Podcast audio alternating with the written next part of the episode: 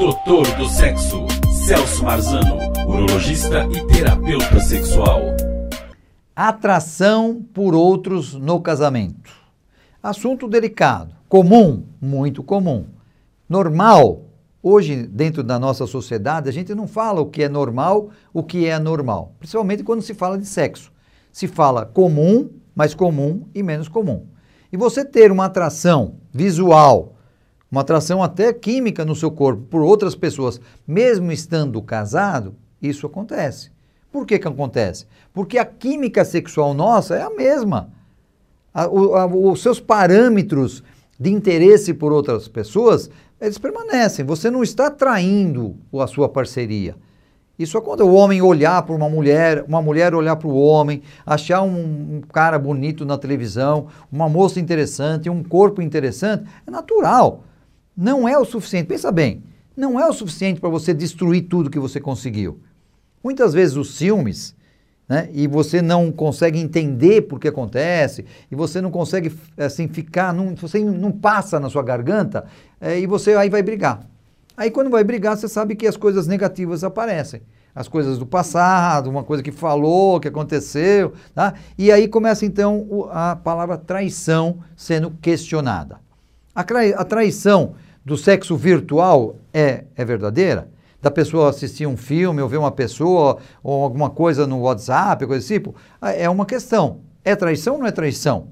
Tá? Você olhar para uma outra pessoa e achar, falar assim, olha que corpo bonito que aquela moça tem, e isso gerar uma briga, gerar uma, uma, um momento onde o casal vai se afastar, vale a pena? Não. Isso você tem que, que ver, você tem que conversar. E quando acontece, a gente chama pontuar. Coloca para sua parceria que você não ficou satisfeito com esse, com esse ato. Que você percebeu que ele ou ela olhou para outra pessoa, que, que isso te fez mal. Aí, logicamente, que essa pessoa vai tomar cuidado para que isso não aconteça.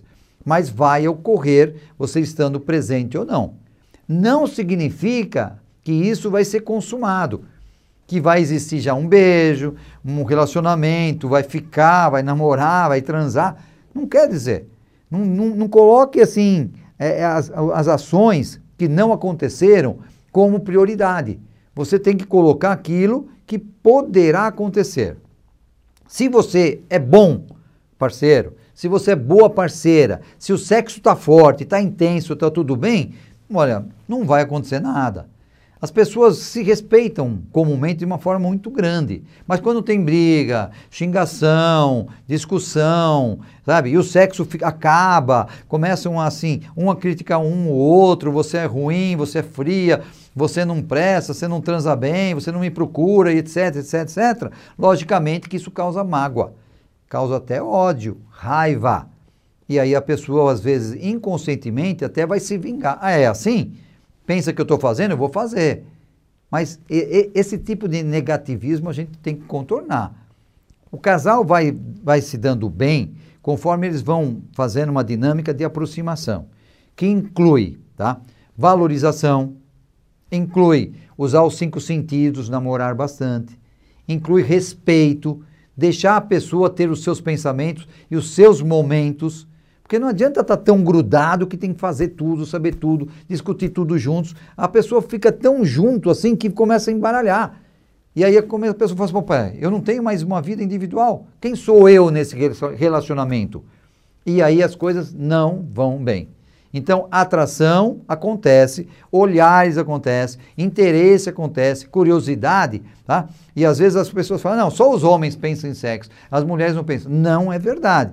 Porque tanto homens como mulheres discutem sobre sexualidade, o corpo de um, de outro, é uma brincadeira comum. Talvez os homens mais do que as mulheres.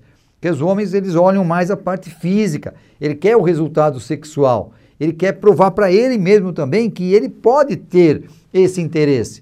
Mas entre olhar e, e fazer, existe uma diferença muito grande. Cuidado discuta esse assunto, pense e eu estou para te ajudar em qualquer fonte, pelo consultório ou então pelo YouTube, podcast, eu estou aí para te ajudar para você tirar alguma dúvida e ser feliz. Um abraço e até mais.